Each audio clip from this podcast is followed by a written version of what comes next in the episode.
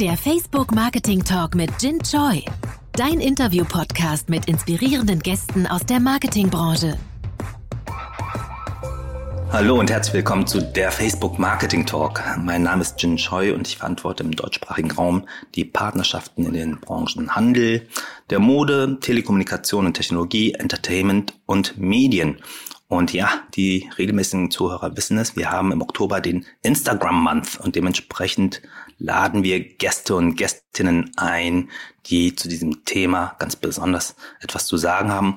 Und natürlich liegt bei dem Thema Instagram das ganze ja, Umfeld von Creatern und Influencern sehr nahe. Und äh, heute zu Gast ist Niklas Kroll. Hallo, lieber Niklas. Hi, hallo, hi. Sehr gut, sehr gut. So, wir steigen auch dann direkt in die Themen ein. Ich habe auch schon mal so, ein, so, ein, so einen ersten Aufhänger. Und zwar hat mir die Redaktion vorbereitet, äh, ja, dass du vor allem bekannt bist als Influencer wider Willen. Wie, wie kann das angehen? Was heißt das? Sehr schön. Ja, das habe ich letztens erst festgestellt, dass ich eigentlich Influencer wider Willen bin, ähm, weil ich mein Hauptberufsfeld nicht als Influencer bestreite. Also ich bin äh, Inhaber einer Agentur eben für Influencer. Wir betreuen Influencer. Hab aber durch meine Partnerschaft ähm, mit meiner Frau, die Kamuschka heißt und eine Million Follower auf Instagram selbst hat, ähm, auch inzwischen selbst 152.000 Follower auf Instagram und mache dafür aber unfassbar wenig. Also so, wer mir folgt, der wird dann mal ja, einmal im Monat vielleicht so ein Posting bekommen, weil irgendwie meine Frau mich zu einem Shooting ich sag mal gezwungen, aber das dürft ihr nicht sagen, äh, hat. Und ich habe dann auch so ein Bild. nicht hören, das wird sie garantiert nicht hören, Niklas. Nee. nee, nee, red mal. Sind unter uns. ja. Auf jeden Fall habe ich halt diese Reichweite und ähm, habe auch extrem gute Storyviews, so 70.000 im Schnitt und denk dann jedes Mal, Mensch, also wenn ich wiederum als Creator zu meiner Agentur kommen würde, würde ich hier stehen und sagen, boah, Hammer. Also damit musst du eigentlich doch richtig was machen. Das ist doch richtig geil. Und eigentlich mache ich aber damit gar nichts und merke, dass ich auch das so gar nicht will. Also ich, ich fühle mich da nicht so zu geboren, irgendwie der Mann in der ersten Reihe zu sein. Ich bin eher die beste Nebenrolle der Welt in, in der Story meiner Frau. Das, das ist mehr so meins. Das ist gut, dass du doch mal hier die Kurve bekommen hast, ja, weil sie wird es vermutlich hören, ja? Ja, wahrscheinlich schon. Aber es ist ja wirklich interessant so. Das heißt, du hast durch deine Gastauftritte und durch die Unterstützung, ja, bei äh, Aktivitäten von Kamuschka tatsächlich diese Reichweite aufgebaut. Ja, ja klar. Also man, man abonniert ja eigentlich auf Instagram nicht wirklich nur einen Kanal, sondern ein Leben. Ähm, da ist dann eine Person dahinter, die einen interessiert. Und in dem Fall gibt es wahrscheinlich 152.000 Menschen, die die kamen so interessiert, dass die gesagt haben, dann nehme ich Niklas doch gleich noch mit. Weil es kann ja sein, dass es auf dem seinem Kanal irgendwie eine Art exklusiven Zusatzcontent gibt, den ich sonst so nicht kriege. Also vielleicht zeigt der ja mal, die kamen morgens ungeschminkt, äh, obwohl sie auch oft ungeschminkt ist oder Momente, die man so nicht hat. Und ab und zu gibt es die auch bei mir. Also ab und zu wird's dann auch sehr lustig ähm, und ab und zu erzähle ich dann auch aus meinem Berufsalltag und nehme die Leute damit, ähm, zeig, was hier so im Büro passiert. Das finden die dann ganz spannend und ja, und die meisten Frauen, die meiner Frau folgen, haben ja auch Männer. Und dann sagen die immer so, ja, folg doch mal dem Niklas. Der hat vielleicht auch dann gute Klamottentipps für dich oder, oder, oder. Ähm, das kommt selten vor, aber ab und zu gibt's auch bei mir mal einen Shopping Hall oder so. Also was mache ich dann auch? Also ich wehre mich da nicht richtig gegen. Aber privat ähm, persönlich oder ist das dann auch so eine so eine unterstützende Geschichte, eine, Kooperation? Es ist eine, Unterstütz ist eine unterstützende Geschichte, ja. also eine Kooperation. Das heißt, natürlich haben die die guten Zahlen, die ich habe, die, die werden wahrscheinlich in irgendwelchen Tools wieder gespiegelt und dann haben sich der ein oder andere Anbieter schon gedacht, hey, das ist doch was für uns. Und ich werde auch tatsächlich sehr, sehr häufig angefragt, muss aber gestehen, dass ich so 90 Prozent der Kampagnen ablehne, weil ich einfach sage, ich fühle mich dazu nicht geboren und wenn ich schon nur einmal im Monat mich melde, dann möchte ich halt ungern den Leuten sagen, hey, hier bin ich und übrigens, das Produkt wollte ich euch vorstellen, das ist so super. Ähm, das fände ich nicht, fände ich nicht gut und das wäre wiederum, würde ich als Agenturleiter dem Creator, den ich betreue, der so arbeiten würde, würde ich auch sagen, nee, das machst du nicht. Also damit wirst du nicht glücklich und deine Community auch nicht. Hm. Wenn du mal quasi ähm, aus dir heraus, ähm, aus dir selbst heraustrittst, Niklas, und äh, dich als Influencer wieder Willen sehen würdest, welche welche Themen, welche Marken passen denn zu dir? Welche, welche Themen ich, äh, ja. Ah, was mache ich denn? Ja. Also es ist schon so, ich habe letztes Mal war ja äh, Bisfluencer schon, weil ich natürlich in irgendeiner Weise über das äh, so erzähle, was dann, was eigentlich so im Backend passiert, was, äh, was die Leute so nicht sehen, was die Leute so wenig wahrgenommen haben bisher. Ähm, Und ja, während, während, während kamen häufig die Leute verzaubert, entzauber ich dann das Ganze manchmal und sage dann eben, wie es dann so aus unserer Sicht war und was da dahinter steckt, weil ich auch ein bisschen inzwischen auch das Gefühl habe, dass die Leute bereit sind für so einen gewissen Bildungsauftrag. Und ähm, ja, es ist natürlich, es ist auch das Making of. Ne? Es ist natürlich, bei mir sieht man dann häufig, was dann hinter den Bildern, also ich krieg die Bilder, die dann nicht so schön geworden sind, aber die halt vielleicht dann manchmal noch die ganze Geschichte erzählen. Wenn es dann super romantisch am Strand war, habe ich das Bild, wo eben gerade die Welle mir ins Gesicht gekommen ist und einfach, wo die Leute dann sehen, ah, okay, ist eigentlich gar nicht nur romantisch am Strand gewesen, sondern das, das ist halt nur so eine Momentaufnahme. Das heißt, das findet man häufig bei mir. Ich habe auch so eine relativ geringe Schamgrenze und dann ist so ein bisschen Comedy-Anteil auch dabei, obwohl ich den halt ah, der, der, der kommt immer mit rein, aber ich will den gar nicht so richtig, weil ich dann immer denke, jetzt nehmen die Leute mich dann nicht mehr ernst.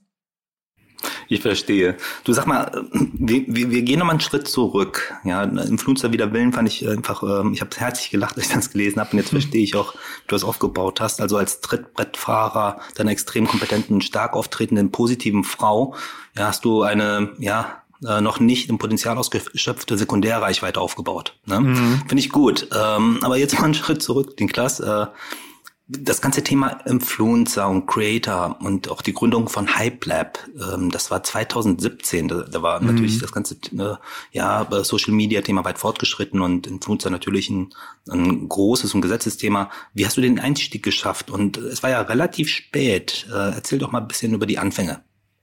Ja, man muss dazu sagen, ähm, auch wenn natürlich die Influencer-Branche ähm, sich so also wir sagen mal, die, die, die wirkliche Professionalisierung hat sich zwar so 2015 dann zugetragen. Es gab auf anderen Plattformen das schon ein bisschen früher, also auch Influencer, Content Creator, die dann irgendwie auf anderen äh, Social Media Plattformen mal Werbung gemacht haben oder Kampagnen umgesetzt haben.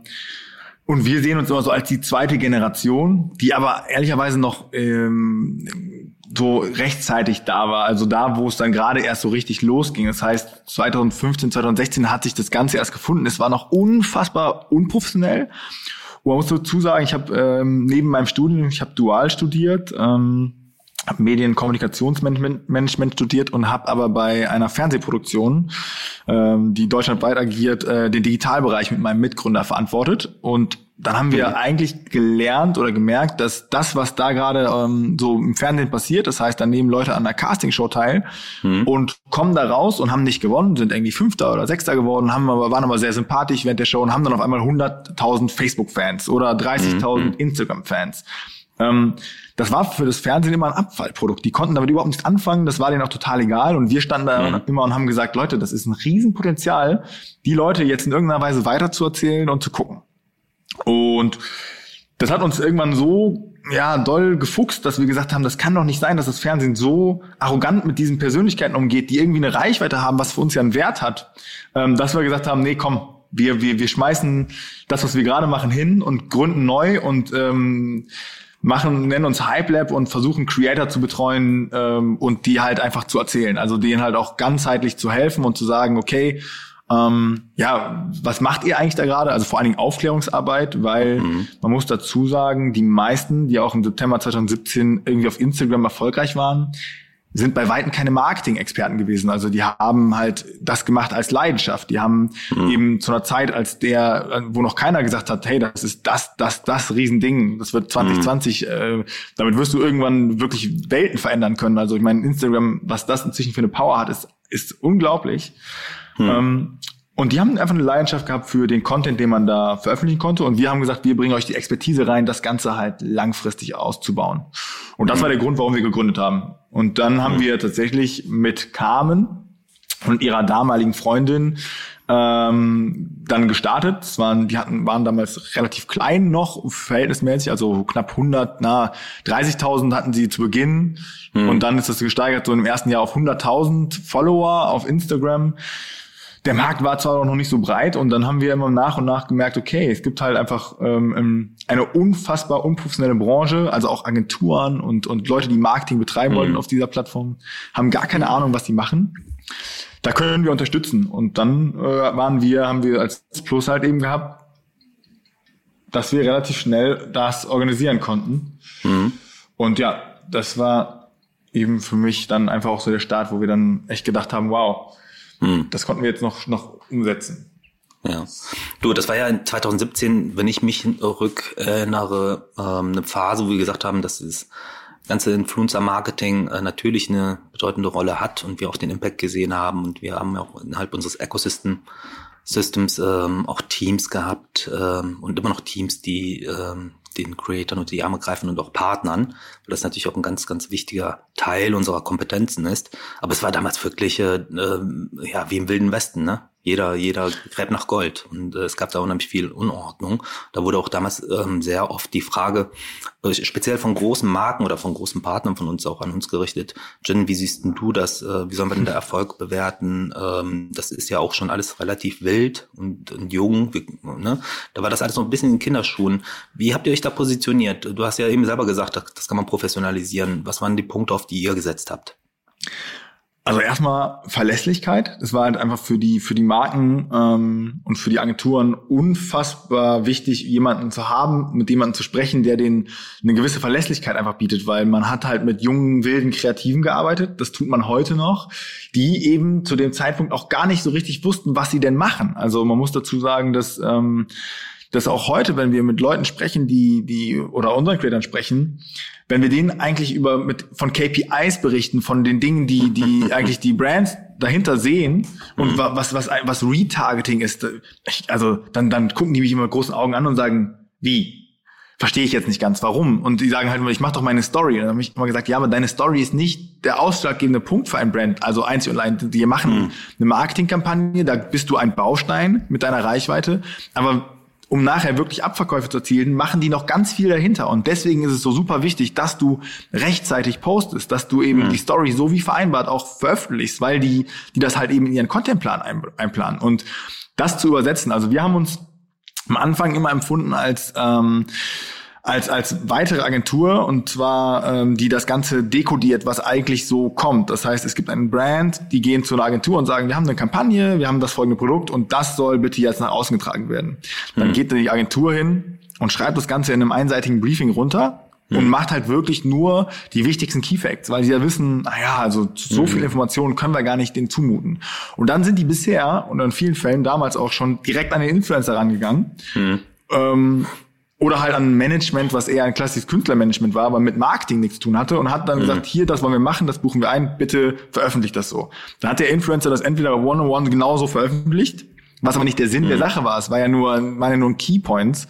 Mhm. Ähm, oder hat es halt überhaupt nicht verstanden und hat dann einfach die Kampagne auch schlecht und falsch umgesetzt und hat auch nie verstanden, wie man mhm. so eine Geschichte darum eigentlich erzählt. Mhm. Und dann haben wir gesagt, ja, ja, wir wollen uns gar nicht als Management dazwischen setzen, sondern als Consulting und wollen die Influencer beraten, aber wir wollen auch das dekodieren, was eigentlich da von den Agenturen kommt.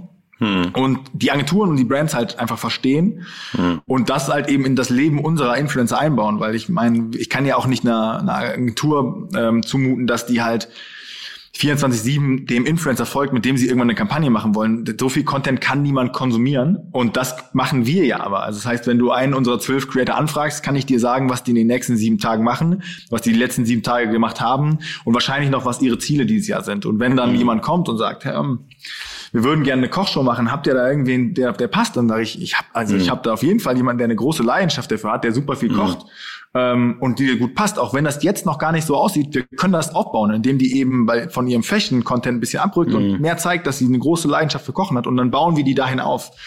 Und das haben wir eben ähm, zur Aufgabe gemacht und ich glaube, das war eben das, wie wir professionalisiert haben, wie wir mhm. ähm, da auch einen neuen, neuen Baustein hinzugefügt haben und was wir auch merken, was sich auch so langfristig durchgesetzt hat, dass, dass Influencer eigentlich Marketeers sind, die auch verstehen müssen, was sie machen.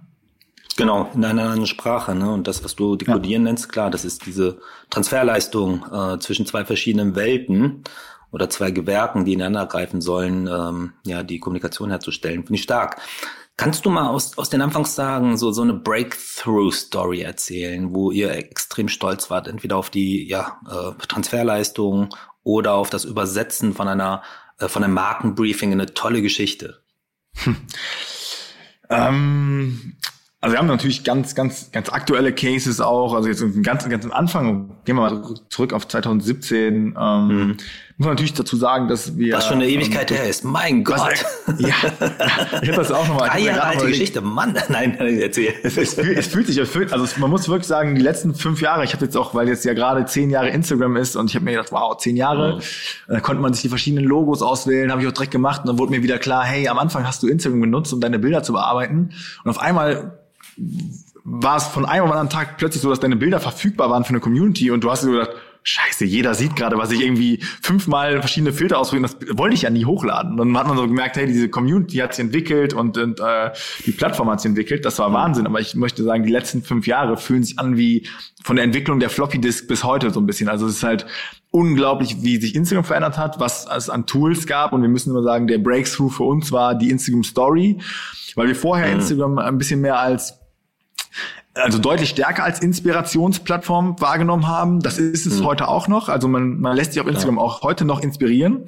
Aber es ist heute eine deutlich entertainer, entertainige Plattform geworden. Also Entertainment spielt eine große Rolle. Wie mhm. unterhältst du mich den Tag über? Mhm. Und die Leute haben natürlich auch irgendwann den Anspruch gehabt, dass da mehr passiert als, als nur Informationen über Klamotten und Stühle und irgendwas mhm. anderes. Ähm, und deswegen ist die Erwartung, die wir ja auch unsere Creator immer setzen, zu sagen, hey, wenn du eine TV-Show guckst oder wenn du Fernsehen guckst, ähm, dann guckst du das ja nicht wegen den Werbepausen. Also die Werbepausen, die nimmst du in Kauf, einfach weil es ein cooles Format ist, weil das, weil das spannend ist, was da dazwischen ist. Aber mhm. die Werbepausen dürfen niemals der ganz, ganze Inhalt sein. Und das ist mhm. eben das, wo wir mal sagen, ähm, das hat die Instagram Story erst möglich gemacht, es äh, so viel Content zu produzieren und zu veröffentlichen, dass die Leute sich dauerhaft unterhalten fühlen und man dann dazwischen die Möglichkeit hat, Werbe Pausen, Werbepartner einzubinden oder die vielleicht sogar ganzheitlich einzubinden. Und jetzt mhm. denke ich die ganze Zeit, was war so ein, so ein, so ein Best Case, den wir geschaffen haben? Ähm, natürlich ist der, der, der, der Case, auf den wir super stolz sind, auf den der, der erfolgreichste auch, möchte ich sagen, war die Gründung unseres eigenen Modelabels äh, O April mit äh, meiner Frau Kamuschka, die, die das als Social First Brand gegründet hat, also als, als Brand, was, was rein über Instagram erstmal funktionieren sollte. Ähm, mhm. Wir haben nie einen anderen Marketingweg bis heute gewählt. Also es gibt eigentlich keine andere Marketing-Power, die hinter diesem Brand steckt. Und die haben es damals geschafft, innerhalb von 24 Stunden fast 70.000 Follower auf die auf die Brandseite zu bringen durch einfach ein, ein, ein emotionales äh, Storytelling und das dann eben organisch auch alles geschafft hm. und davon und daraus jetzt ein Brand geschaffen, was es jetzt 2020 immer noch gibt. Die werden jetzt sind jetzt zweieinhalb geworden, äh, zwei geworden im, im, im, im Sommer und dass das funktioniert, da arbeiten inzwischen über zwölf Personen äh, in Vollzeit dran. Das ist, äh, die gibt's bei verschiedenen äh, Retailern. Es ist ein, eine sehr, sehr gut funktionierende Marke. Ähm, mhm. Und das ist für uns der, der größte Case, dass das geschafft hat, dass wir das geschafft haben über Instagram mhm. und über dieses Storytelling, das kam als Gründerin diesen Weg geht und diese Emotionalität dahinter gebracht hat. Das ist schon, schon Wahnsinn. Also das finden wir auch, mhm. dass das Instagram ermöglicht hat, ist, ist, war für mich unglaublich bis heute. Ja, das ist schön. Ähm, wir haben ja viele Brands und Partner, die tatsächlich über unsere Plattform hinweg ihren Business Case entwickeln und ähm, ich glaube, das ist auch nochmal ein gutes Beispiel, wie ihr dann halt sogar so integriert vorgeht, dass ihr mit einer, ja mit HypeLab A äh, Kompetenzen in dem Bereich aufgebaut hat und B diese Kompetenzen und Reichweite nutzt für eine Integration von eigenen Geschäften. Sag mal, haben äh, irgendwie die Partner reagiert? Weil ihr habt ja eure Kompetenzen im Bereich Beauty, Fashion, Lifestyle und äh, eine Eigenbrand. Das ist ja so wie, wie Retailer ihr White Label machen. Gab es da Reaktionen oder war das äh, stressfrei? Das war tatsächlich sehr stressfrei, ähm, weil es ähm, eher darum ging, dass sich eine Creatorin, also es wird ja immer nach Expertise gesucht. Das ist so ein bisschen die Frage, wenn ich mit jemandem werbe, mit welcher Expertise macht er das? Das heißt, eine Influencerin, die die ähm, eine Make-up-Artist-Ausbildung hat, die hat natürlich sofort Expertise. Wenn die mein Produkt bewirbt und es als gut empfindet, dann, mhm. dann sagt auch jeder da draußen, ja klar, also die wird's wissen, die hat eine Make-up-Artist-Ausbildung. Jetzt ist es bei einer Fashion-Influencerin so, die ähm, eigentlich eher im Lifestyle-Segment an, angegliedert war. Ja, hm, mit welcher Expertise macht die das? Ich finde die als, als Community und als Zuschauerin schön und die hat einen tollen Klamottenstil, aber warum weiß die, wenn die über Klamotten spricht, dass das wirklich gute Qualität ist und toll ist? Und das haben wir gemerkt, das war der Trust war dann einfach noch größer äh, in, in sie als Person. Und wir müssen auch dazu sagen, natürlich sind im Großteil unsere Kunden bis jetzt ähm, ähm, Retailer gewesen oder sind es auch. Und da passte dann äh, die Marke dann auch ganz gut rein und das fanden die dann vom Image auch ganz schön und haben dann einfach gesagt, wow, also wir finden das bisher äh, super spannend, den Weg, den sie geht als Gründerin. Und da, deswegen war das super stressfrei, eher noch positiv. Also es hat eher noch neue Möglichkeiten erschlossen, ähm, dass man eben ein großer Retailer gesagt hat, hey, wir wollen nicht nur mit dir als, als Influencerin, sondern auch mit dir als Brand arbeiten, also mit deinem Brand, das mhm. du gegründet hast. Wir würden das in unser Sortiment aufnehmen und würden da so eine ganzheitliche Story drum schließen. Das heißt, du bewirbst es dann, erzählst dann den emotionalen Weg, wie du damals tatsächlich bei uns auf deiner Verkaufsfläche, auf der Verkaufsfläche als, als Aushilfe gearbeitet hast und heute gibt's dein Brand bei uns und ist das nicht cool? Und das hat sehr, sehr gut funktioniert und ähm, ja, ist auch für uns deswegen eher ein positiver Ansatz gewesen. Klasse, also hat eure äh, Kompetenz und äh, Bedeutung und Positionierung einfach verstärkt. Das klingt dann sehr organisch und äh, harmonisch und sinnvoll. Sag mal, ähm, ja, du hast mit Carmen angefangen und einer äh, Freundin von ihr hast du gesagt, als ihr mit Hype begonnen habt. Ähm, wie viel oder wer von den damaligen Creatoren ist noch bei euch? Ähm, wie viel habt ihr neu? Wie groß ist euer Portfolio an Partnerschaften?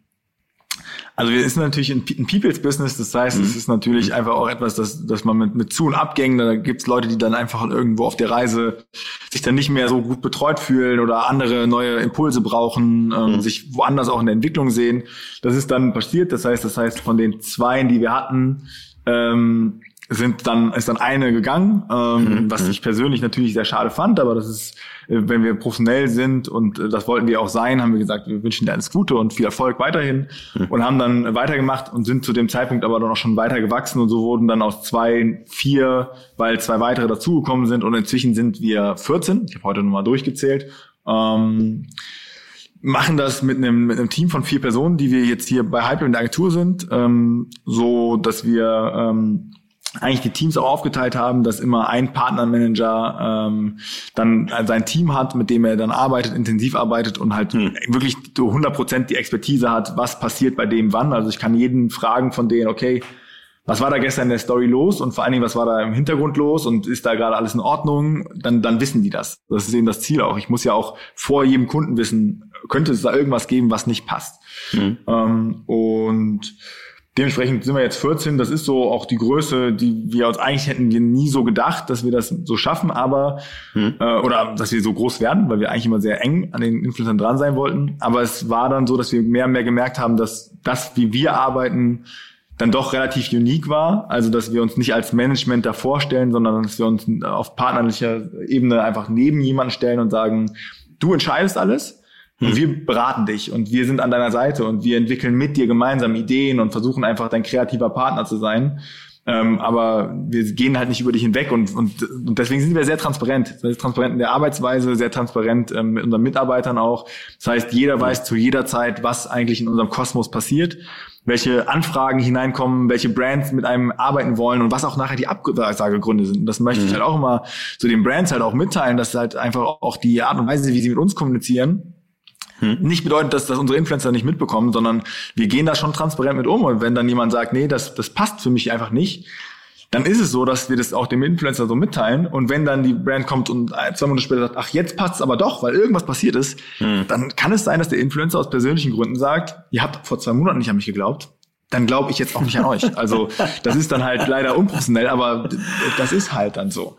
Es ist ein emotionales Business, es sind junge Menschen um euch herum. Ach du, das hat ja auch wieder was äh, Spannendes und Erfrischendes, dass es so ist. Das, ähm, was du erzählst, erinnert mich halt auch an, an äh, ja, Aufbruchstimmungen auch in anderen Branchen. Ja, als es mhm. damals halt irgendwie, damals waren die größten Stars im Fernsehen irgendwann eine Zeit lang die VJs auf den Musikkanälen, ne? Und wenn du das Prinzip einfach überträgst, ja, ähm, dann ist es halt so. Aber mich würde trotzdem interessieren, welche Strategie, welches Vorgehen, welche Learnings ihr da gemacht habt mit Hype Lab in Richtung ja, Creator und Marken zu matchen. Ist das ein hm. intuitiver Prozess oder hat sich durch diese Professionalisierung da äh, eine Struktur ergeben? Ähm, es ist wirklich ein, ja, ein Prozess, der, der eigentlich so funktioniert, dass wir immer gucken, wie, welche, welche Punkte, also wir unterteilen unsere Creator schon immer in so, in so, in so drei Punkte, die für den Creator stehen. Wenn dann eine Marke aus einem Umfeld kommt, die erstmal gar nicht passt, ähm, dann ist es erstmal schon etwas, wo wir dann erstmal intensiver prüfen, wiefern kann man das in irgendeine Story reinpassen. Ähm, heißt, jetzt wieder auf das Beispiel meiner Frau Kamuschka, die hat ihre, ähm, ihre Stärken halt natürlich im, im Fashion-Bereich durch O April, ähm, dann heißt sie natürlich im, im, im, im Beauty-Bereich klar, weil es auch irgendwie sehr ergänzend zu Fashion und zu Mode ist. Also meistens geht das ja auch Hand in Hand für so einen ganzen Look, für so einen Alltagslook. Ähm, und dann ist das Thema Self-Being bei ihr halt ein sehr, sehr großer Punkt. Also das heißt, wenn es Kampagnen dazu gibt, äh, die Thema irgendwie wie finde ich zu mir selbst. Es kann auch natürlich auch mit einem, mit einem Buch sein. Also wenn es dann ein Buchhandel anfragt und sagt, hey, wir wollen gerne was machen, dann sagen wir grundsätzlich ist Carmen als Person jemand, die eben dafür steht, sich sehr viel auf sich selbst zu achten und ein Buch lesen ist eben genau dieser Moment, sich mal, mal eine Auszeit zu gönnen. Dann, dann passt das. Wenn jetzt aber ein Erotikversandhandel kommt und sagt, hey, wir haben einen Adventskalender, würdet ihr den bewerben wollen? Dann sage ich erstmal so, stopp. Also ich verstehe Self-Being, aber, aber das ist mir ein bisschen zu viel Self-Being. Das ist würde ich jetzt als, als so nicht richtig sehen, gerade bei ihr. Das müssten, da müsste wirklich viel Transferleistung noch passieren, bis, bis das passt. Ähm, und ähnlich dann auch irgendwelche Beauty-Themen, die, die in die Veränderung gehen. Das heißt, wenn mhm. jemand fragt, mich antwortet mit einem Zahnbleaching-Set, dann sage ich, mhm. ist das die Beauty, die wir, die wir eigentlich ähm, den Leuten vermitteln wollen? Also die Beauty, die du in dir selbst findest, die du, die du selber bist, oder ist das die Beauty, die äußerlich zugefügt wird? Und da sind wir halt dann eher schon wieder raus, sagen, nee, das, das passt nicht zu dir. Du bist nämlich eigentlich als Person stehst du dafür, zu sagen, Du bist so schön, wie du bist. Es gibt Dinge, die dich schön machen, noch schöner machen können, an deine Schönheit nach mhm. außen tragen. Das kann Mode sein, das kann eben ein Make-up sein. Aber wenn du etwas nachhaltig an dir veränderst, dann, dann, dann, dann solltest du dir das wirklich überlegen. Ähm, das hat dann eher mit schwachen Selbstbewusstsein zu tun. Und deswegen mhm. stehen wir zu solchen Produkten halt überhaupt nicht. Also nichts, was in mhm. die, in die, in die medizinische Richtung schon geht oder direkte Eingriffe sind. Und so versuchen wir zu gucken, welche Synergien es gibt. Es gibt natürlich aber auch bei uns Creator, die ich sehr schätze, weil sie sehr unterhaltend sind. Die Justine äh, zum Beispiel, die am Wochenende sehr gerne Party macht und die auch kein Problem hat, damit ihre Leute mitzunehmen. Und die hat auch kein Problem, wenn sie in Bocholt auf dem Dorffest ist. Und sie kommt aus Bocholt und ich habe immer seitdem, seitdem Bocholt, Bocholt, kennen und lieben Nee, nichts gegen Bocholt. Also ich habe seitdem Bocholt kennen und lieben gelernt. Das Sommerhaus der Stars, was gerade im Fernsehen ausgestellt wird, ist auch genau da, wo sie herkommt. Und dann, dann habe ich immer gesagt, hör mal, also ich, ich finde das ja mega und ich gucke das auch gerne an. Aber meinst du denn der Community findet das, find das gut? Und ich so, ja, also ich, das bin halt ich. Und die, und, und wenn ich da halt mal Quatsch erzähle in der Story, da stehe ich da auch zu. Und dementsprechend habe ich bei ihr auch überhaupt keine Bauchschmerzen, wenn dann eine Marke, die äh, Alko, äh, so eine Gin-Marke oder eine, eine, eine, eine, eine irgendeine andere Marke, Whisky-Marke anfragt, ähm, dann zu sagen, hey, nee, passt, ist doch super. Weil du, mhm. du trinkst ja auch gerne ein. Also dann warum sollten die das nicht bei dir transportieren? Und sie, sie ist ja niemand, wo man das Leben irgendwie dann mitverfolgt und das Gerät irgendwie aus den Fugen, sondern die ist halt der Mensch, der am Wochenende gerne über den Durst trinkt und am Montag aber auch wieder arbeitet. Also ist das alles in Ordnung. Hm. Es geht also um, äh, ja, neudeutsch formuliert, Realness oder Authentizität. Ähm, das scheint irgendwie im Kern zu stehen. Ist das der entscheidende Punkt, was gute Creator ausmacht, die dann für Marken kommunizieren? What's the magic sauce? Konstanz. Wir haben immer gesagt, Konstanz mhm. ist, das ist so, weil die meisten sagen immer, hey, ist Authentizität. Das fand ich immer, ja, schon ein mhm. unfassbar schwer auszusprechendes Wort und B, ist es so, so wortleer, also weil die Leute immer gesagt haben, ja, was ist denn authentisch? Also, wenn ich jetzt irgendwie, also ich, ich privat total gerne trinke, aber es in meiner Story nie zeige, dann ist es zwar authentisch, wenn jetzt eine Gin-Marke kommt und mich fragt, weil ich ja echt gut finde und weil ich die vielleicht privat auch gern trinke. Ich habe es aber bis jetzt noch mhm. nie erzählt. Konstant wäre, wenn ich es aber auch einfach schon dauerhaft mache und nicht nur einmal für die Story, sondern die Leute halt sehen, ach, das ist halt wirklich so. Und wenn ich halt zum mhm. Sport gehe ähm, und dann kommt jemand und sagt, hey, ich habe übrigens eine tolle Sportleggings und du sagst, ja, ich war jetzt seit vier Wochen beim Sport und jetzt passt das eben sehr gut, dann habe ich eine konstante Story erzählt und da konnte ich den Partner sehr gut einbinden. Wenn ich jetzt aber mhm. eigentlich zum Sport gehe und das nie zeige, dann ist es zwar authentisch, dass ich das mache, weil es zu mir passt und es auch real ist, aber ich habe es halt nie gezeigt. Deswegen begreift meine Community das in dem Moment halt überhaupt nicht und sagt, mhm. wie, wie, du gehst zum Sport und was willst du mit der Sportlegend? Das verstehe ich jetzt überhaupt nicht. Also wir mhm. glauben, dass Konstanz äh, der Mittel, der Weg zum Erfolg ist, auch für eine gute Kampagne. Und ähm, Konstanz beginnt eben nicht erst ab Beginn einer Kampagne, sondern auch ab dem Punkt, wo man einfach mal überlegt, ja, was könnte es denn sein? Und vor allen Dingen muss ich auch ehrlich sagen, wenn wir, wenn man transparent arbeitet, weiß ein Influencer auch eigentlich schon drei, vier Wochen bevor mhm. eine Kampagne ansetzt, dass da etwas kommt, dann ist es gar nicht mal so unklug, dann schon anzufangen. Also dann, dann schon zu überlegen, okay, wie, wie, wie mhm. gehe ich jetzt langsam an meine Community ran? Wie erkläre ich denen jetzt langsam, dass das halt ein Thema für mich ist, was, was ich sehr spannend finde und wichtig mhm. finde. Und dann, und dann habe ich vor allem auch die Möglichkeit, das ohne die, die in Deutschland so verpönten Hashtags mhm. Werbung und Hashtag irgendwas in meine Story mal einzubinden. Ich erzähle nämlich die Geschichte. Und wenn ich das danach dann nicht sofort aufhöre, sondern auch wirklich nur drei, vier Wochen weitermache, dann habe ich eine schöne runde Story. Meine Community hat die Werbung eben auch als echt und authentisch und real und konstant angenommen. Hm. Und ich habe dem Brandon Gefallen getan, weil auch die Absatzzahlen, das, das, das, das zahlt sich aus. Also wir haben große Erfahrungswerte damit gesammelt, dass eine Story, die erzählt wird, und die aber auch nach einer Kampagne noch weiter erzählt wird. Das heißt, ähm, ich habe mhm. drei, vier Tage nachdem ich das Produkt verwendet habe, mhm. ist es in meiner Story nochmal irgendwie zu sehen. Und wenn es nur irgendwie mhm. auftaucht, dann habe ich sehr, sehr gute Zahlen, weil die Community natürlich dann sagt, ah, okay, die meint das ernst. Ah, die ist, das ist nicht eine gekaufte Werbestory gewesen, sondern die, die findet das Produkt wirklich, wirklich toll. Mhm. Mhm. Und ja, das ist so ein bisschen deswegen, konstant ist so der Punkt, dem ich, glaube ich, vor allen Dingen in der Fülle des Contents, die man heute veröffentlicht, ähm, mhm. jedem mitgeben würde, ähm, dass das so der Mittel zum Erfolg ist. Was ja übrigens in der klassischen Werbung nicht anders ist, ne? Reichweite aufbauen und Fre Frequenz. Ein ja. Kontakt reicht nicht. Ne? Nee, eben die Touchpoints, also vor allen Dingen die vielen Touchpoints, die ich dann ja. geben muss. Genau. Ja, auch äh, zumal sich die Customer Journey natürlich jetzt oder in dem Falle ja äh, Creator Fan Journey sich komplett verändert hat. Finde ich äh, total spannend. Aber in dem Kontext oder vor allem in diesem Kontext, wie sucht ihr neue Creator? Habt ihr eine eigene Pipeline, die ihr aufbaut, Leute, die euch auffallen, die ihr dann sukzessive an, an das System heranführt? Oh, oh. Wie funktioniert das? Ähm, aktuell über zwei Wege. Also das heißt, eigentlich suchen wir gar nicht ähm, aktiv, sondern meistens kommt das dann proaktiv auf uns zu, jemand, der sagt, hey, ich suche gerade eine Agentur. Ähm, und in der Regel sagen wir dann meistens ab oder vermitteln wirklich an Agenturen, die wir noch mit gutem Herzen empfehlen können, weil wir dann immer sagen, ja, können wir 100% das liefern?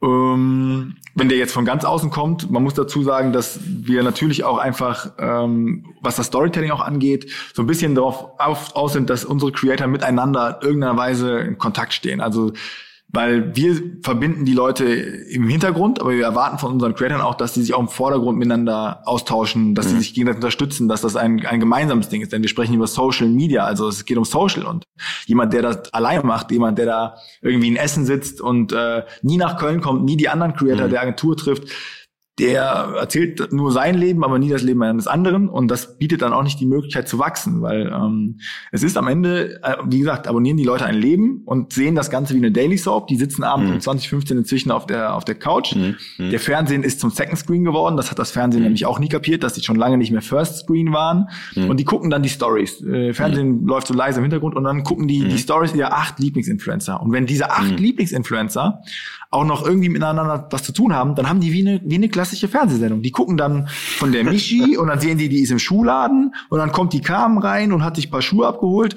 und dann erzählen, dann kreuzen sich diese Erzählstränge und schon ist das für die Person super spannend, weil die gucken halt, okay, und als die Carmen dann den Laden verlassen hat, wo ging ihre Reise dann hin? Und das ist für die super spannend und so ist es dann ein bisschen wie so ein Daily-Format, das die abonniert haben. Ähm, dann gibt's noch andere Einflüsse. Man guckt ja auch nicht immer nur dieselbe Serie. Manchmal guckt man dann noch, abonniert man dann noch Hamburg oder Berlin oder andere mhm. Künstler, die ganz woanders wohnen und kriegt das dann so ein bisschen mit. Und so kommen die Leute dann auch proaktiv auf uns zu. Ähm, um dazu zurückzukommen, das andere Thema, was wir haben, was wir im letzten Jahr gestartet haben, ist so eine Art Ausbildungsakademie. Mhm. Wir haben das äh, Kamushka Summer House und danach das Kamushka Winter House gegründet, was einfach damit zusammenhing, dass Carmen natürlich als, als Influencerin mit inzwischen einer Million Follower für viele einen Weg schon gegangen ist, den sie gerne auch gehen würden und da inzwischen mhm. auch Learnings hat, die sie ähm, gerne auch weitergeben würde. Und dann haben wir gesagt, na ja, das jetzt irgendwie an die zu geben, die gerade noch am Anfang stehen, ist eigentlich doch was total Schönes. Und wenn wir denen dann noch dabei helfen können, nicht dieselben Fehler zu machen, mhm. ähm, um eben das Ganze halt von Anfang an professionell anzugehen, ist das super cool. Und wenn Kam sogar die Zugänge zu Marken hat, die denen eben noch am Anfang verwehrt bleiben, also mhm. Kunden wie Dior oder ähnliches waren inzwischen mhm. schon dabei, ähm, Traummarken für viele Influencer, das ist dann ähm, eben so ein, haben wir gesagt, das ist ein cooles Match. Und dann haben wir uns eine Woche jeweils immer mhm. in, entweder war das das erste Mal auf Ibiza, das zweite Mal in Kitzbühel zusammengeschlossen, tolle Activities erlebt, tollen Content produziert, viel, viel Know-how weitergeben. Und da gucken wir dann spezifisch wirklich nach, nach aufstrebenden Influencern unter 100.000 Followern, die aber A, sehr gute Insights mitbringen, also wo wir auch sagen, wo wir sicher sind, das ist jetzt nicht irgendwie durch irgendwelche Tools gekauft worden oder irgendwas anderes, sondern die, die meinen das auch ernst und die nehmen sich die Zeit. Ähm, und B, die einfach auch gute Ansätze zeigen, also die auch schon verstehen, wie man Geschichten erzählt, die halt vielleicht noch nicht wissen, was sie da tun, aber die es schon mhm. tun. Und mhm. denen das halt noch ein bisschen rauskitzeln. Und da ist zum Beispiel Justine, die heute bei uns in der Agentur ist, eine von, aber auch mhm. die Caro, die Kaya Roli, die war ähm, im Winterhaus damals, die ist jetzt die zweite, die wir dann durch äh, mhm. bei uns dann ähm, ins Team genommen haben, weil wir einfach gesagt haben, das waren so quasi, ich möchte nicht sagen die besten der Akademie, sondern die spannendsten, wo wir gesagt haben, dass das matcht sehr gut. Klasse. Wir hatten im Warm-up zu diesem Gespräch, Niklas, äh, ganz kurz auch äh, über deinen Vater gesprochen. da freut er sich jetzt. Da freut er sich, dass ich jetzt über ihn rede im Podcast. Eltern, magst du ihn grüßen? Du kannst heute so, so abräumen hier. hallo Papa, hallo Papa. Äh, ich möchte dir nochmal auf diesem Weg mitgeben, du musst damit klarkommen, dass du jetzt Opa bist. Auch wenn du gerne jung wirst, aber äh, wärst, aber du bist jetzt Opa. Das hört er nämlich nicht gern.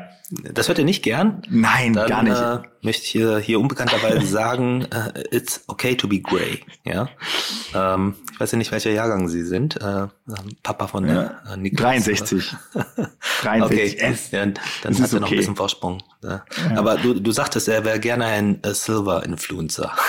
ja, das stimmt. Ja. Hat das eine Zukunft? Wohin, wohin geht der Influencer-Markt? Ähm, wird der alle Zielgruppensegmente durchsteuern. Ja, haben wir dann irgendwann auch ähm, ja, pharmazeutische Produkte, die dann von Silberinfluencern empfohlen werden. Wie siehst du das? Also das definitiv, das, das ist halt wirklich definitiv Silver-Influencer. Ich glaube, dass wir einfach ähm, größer, jetzt mehr merken, dass die Nischenmärkte Märkte noch mehr betreut werden. Also wir haben eine hohe Professionalisierung in, im, im Main-Markt, in den großen Segmenten Lifestyle, Fashion, Beauty.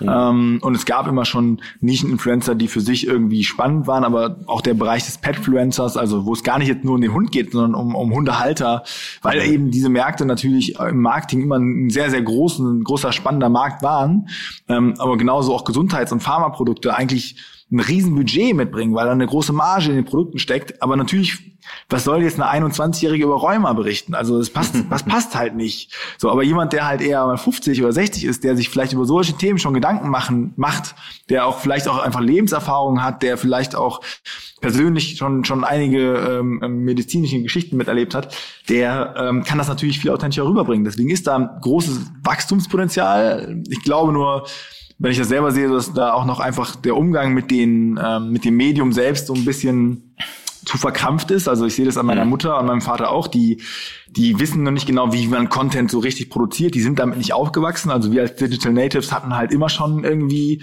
ähm, ähm, Handys in der Hand gefühlt und haben irgendwie damit Content gemacht. Und meinem Vater denke ich immer so, du kannst das doch nicht posten, das Bild. Mhm. Das ist so verwackelt, das sieht aus, als hättest du das mit einem Nokia 3310 gemacht. Und ich frage mich wirklich, wie du dieses Bild hochgeladen hast, weil es mhm. ist komplett vom Ausschnitt her schlecht. Es ist ein schlechter Filter drauf. Ähm, das müssen die lernen. Aber wenn jemand sich da in dem Alter berufen fühlt dazu, dann soll, ist das eine große Chance, das auf jeden Fall zu machen. Und was wir natürlich glauben, ist, dass ähm, 2021 weiterhin Performance ein Riesenthema ist. Also wir haben mhm. äh, 2019 immer mehr erlebt, dass, dass Marken, vor allen Dingen deutsche Marken, die, die lieben Performance, denen ist ganz wichtig, wie verkaufe ich nachher auch, so mhm, innerhalb so einer Facebook-Kampagne und Instagram-Kampagne. Das ist bei denen stärker ausgeprägt als bei anderen europäischen äh, ähm, Konkurrenten, die, die viel mehr auch auf Branding setzen und, und äh, gucken, was sie sonst so machen. Und ähm, Jetzt haben wir durch 2020, durch Corona ganz klar erlebt, dass die Marken umso wichtiger wurde.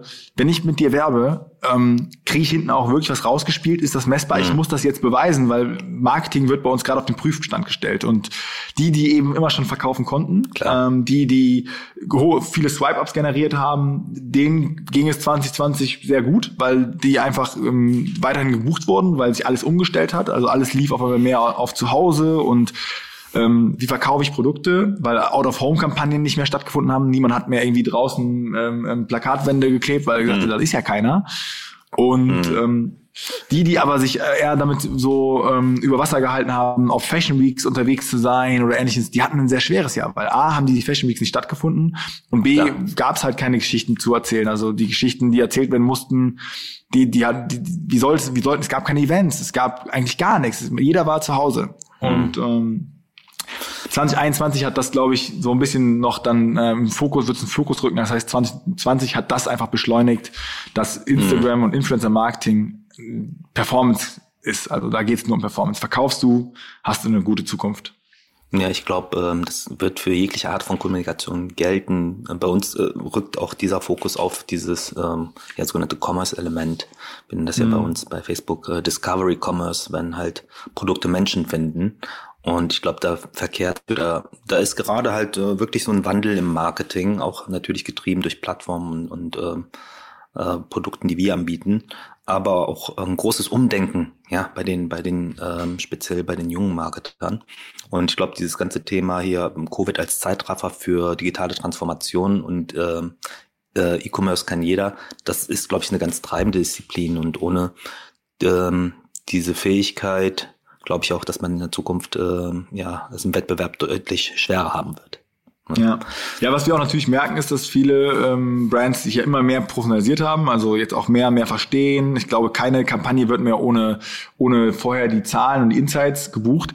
Ähm, aber auch viele Brands verstehen eigentlich, dass Influencer Marketing Hand in Hand geht mit dem mit den Paid Ads, die man halt auf Facebook und auf Instagram schalten kann. Also dass man einfach die Touchpoints halt kreieren muss und man nicht mehr nur einen Influencer bucht mhm. und sagt, der macht eine Story und das war's dann, sondern mhm. dass ich halt wirklich von da an die komplette ganzheitliche Story erzähle und sage, okay, jetzt habe ich die Leute einmal auf meine Seite gebracht, jetzt waren die ja schon interessiert, wie gehe ich weiter? Und das merken wir halt, dass immer mehr Marken einfach sagen, ich mache eine ganzheitliche Kampagne, ich buche vier reichweitenstarke Influencer und danach greife ich die Community ab, indem ich eben mhm. die, einfach die, die, die, die Geschichte des Brands immer weiter erzähle durch Paid Ads, die ich dann schalte. Und das ist, finden mhm. wir super spannend, weil das halt super große Erfolgscases halt auch bietet. Auch bei uns bei April ähm, haben mhm. wir das mhm. dann selbst auch gesehen und gelernt, ähm, dass eben nur die cool. Influencer-Marketing-Reichweite gar nicht mehr alles ist, sondern schalten inzwischen auch Paid Ads was super große Erfolge erzielt. Ähm, ja. Und das merken wir einfach, diese Professionalisierung, das ist der Wahnsinn und da bin ich gespannt, was 2021 passiert. Niklas, finde ich ganz klasse, weil du hast jetzt im Prinzip schon einen Teil meiner Frage wahrscheinlich vorweggenommen, äh, die ich äh, gerade stellen wollte.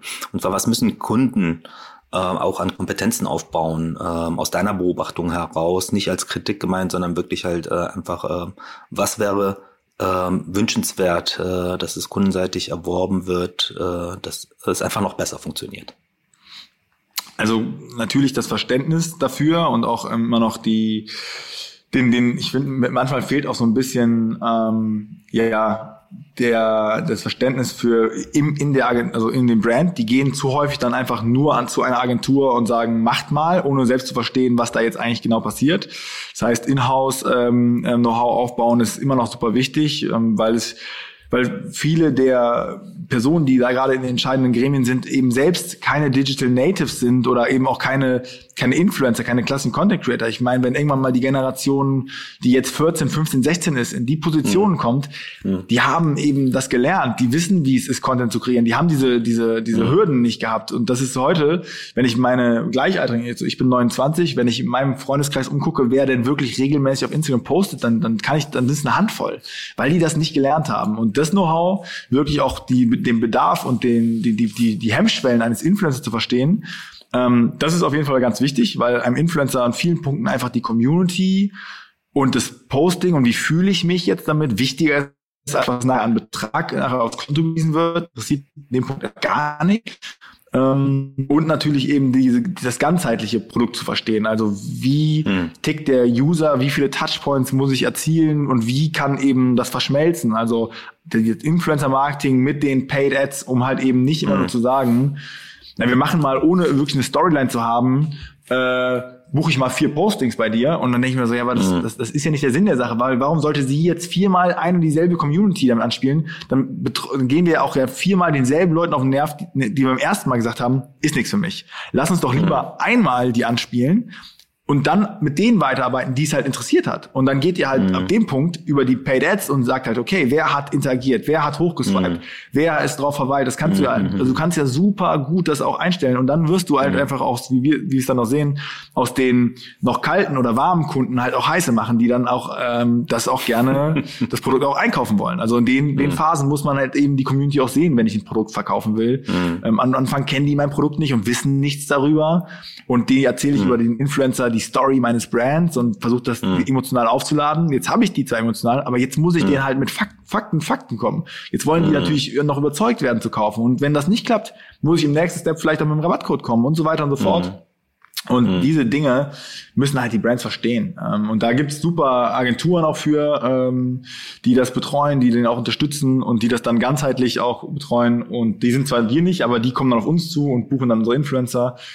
Ähm, und ja, und ein Story-Ansatz. Also der Storytelling-Ansatz ist für uns ganz wichtig. Ich sehe es heute mhm. noch viel zu häufig, dass ohne Gnade sitzt jemand auf der Couch und hat eigentlich nichts zu erzählen. Auf einmal kommt dann da eine Werbung reingeflogen. Ich denke mir, also Leute, habt ihr euch in irgendeiner Weise vorher Gedanken gemacht, wie denn diese, diese Kampagne aussieht? Also bei den Brands ist zu häufig egal, was vor den vier und nach den vier gebuchten Snaps passiert, die sie mhm. buchen. Also wenn jemand den ganzen Tag auf der Couch liegt, dann brauche ich auch nicht danach irgendwie für einen Fitnesskurs werben, weil der hat ja den ganzen Tag faul auf der Couch gelegen. Das passt ja überhaupt nicht. Klar geht der dann, mhm. weil ich ihm gesagt habe, zieht er sein Sportoutfit und, und geht halt irgendwie raus.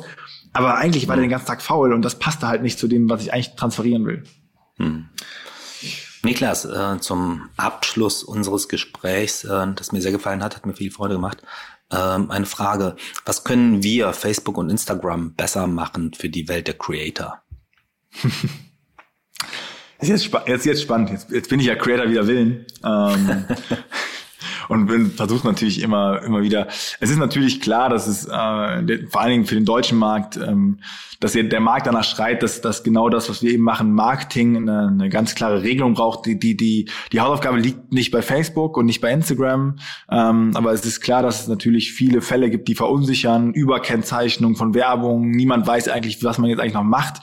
Ähm, also wünsche ich mir eigentlich viel mehr, dass es irgendwann in einer Instanz, die das entscheiden kann, eine Entscheidung kommt, wo gesagt wird, das ist Influencer Marketing, so sieht das aus, die Regeln gibt's dafür.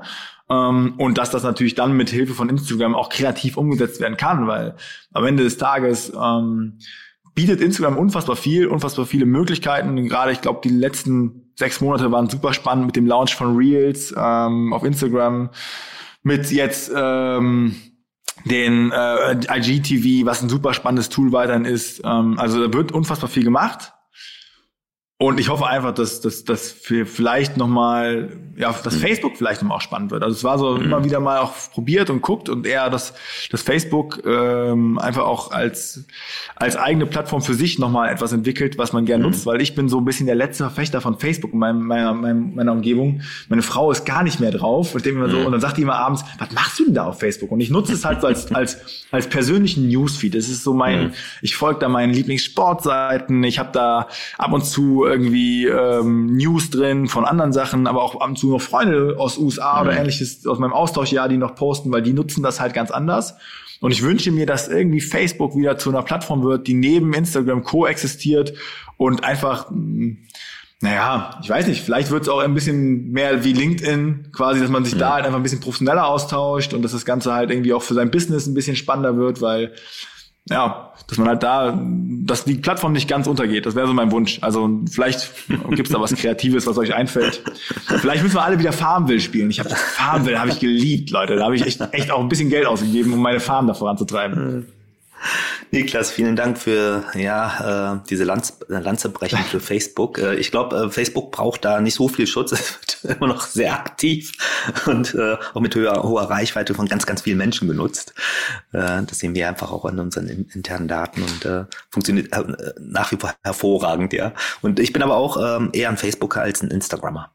Ja, das Siehst du, aber, das ist, ja, vielleicht ja. wachse ich da noch rein. Ich weiß nicht, vielleicht bin ich auch, weil ich Creator auf Instagram bin, vielleicht bin ich auch zu sehr in meiner Blase, aber ich, ich, also, ich muss dazu sagen, natürlich weiß ich, dass Facebook das Schlachtschiff ist und es immer bleibt mhm. und auch häufig unterschätzt wird, aber ich, ich glaube, dass Facebook mehr bietet als ein, ein Trend und dass es viel mehr werden kann und weiß nicht, mhm. vielleicht mhm. visionär gucken wir irgendwann alle das Sportereignis schlechthin auf Facebook und tauschen uns mhm. gleichzeitig mit unserer Community da aus. Vielleicht wird VR irgendwann mhm. das Ding, was Facebook hat. Ich bin gespannt drauf. Ich kann es nur jedem raten, auch der in meinem Alter ist, also 28, löscht euer Facebook-Profil nicht. Das wird noch spannend und dann wäre es schade um die schönen Bilder von damals. Also es ist auch eine, eine schöne Zeitreise seit 2007 für mich. Das lasse ich einfach so stehen. Lieber Niklas, vielen Dank ja, für das Gespräch. Hat echt Spaß gemacht.